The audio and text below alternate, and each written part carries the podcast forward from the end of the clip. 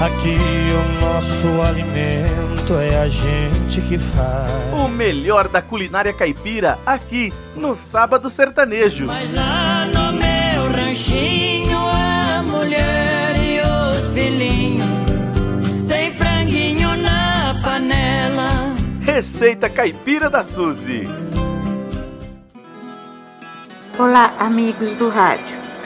Família sertaneja, aqui é a Suzy para mais uma receita caipira com vocês. Hoje a nossa receita é uma farofa maravilhosa caipira. E vamos aos ingredientes. Vamos embora, meu povo.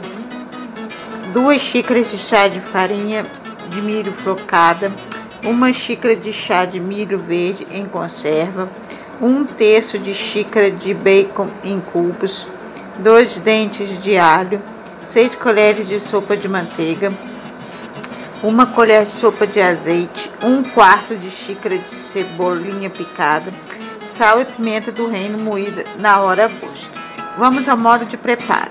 Descasque e pique fino o alho, escorra o milho verde numa peneira, leve uma frigideira grande e alta ao fogo médio e quando aquecer, coloque os cubos de bacon, mexa de vez em quando até que dourem.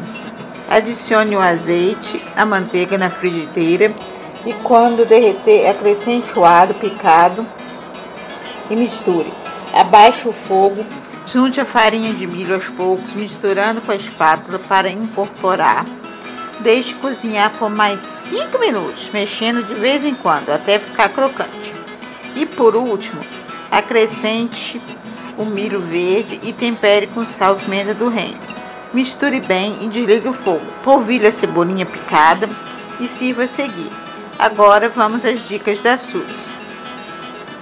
Deixe esfriar totalmente e guarde em pote bem fechado, na geladeira por até 3 dias.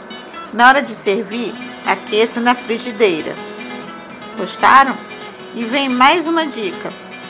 Como sugestão de cardápio, vocês podem fazer um suco de abacaxi com hortelã bem gostoso um frango assado, um molho, um molinho e de sobremesa um pudim de leite. E com a farofa caipira, claro, né? E essa receita foi escolhida pelo nosso locutor Marcão. Espero que tenham gostado.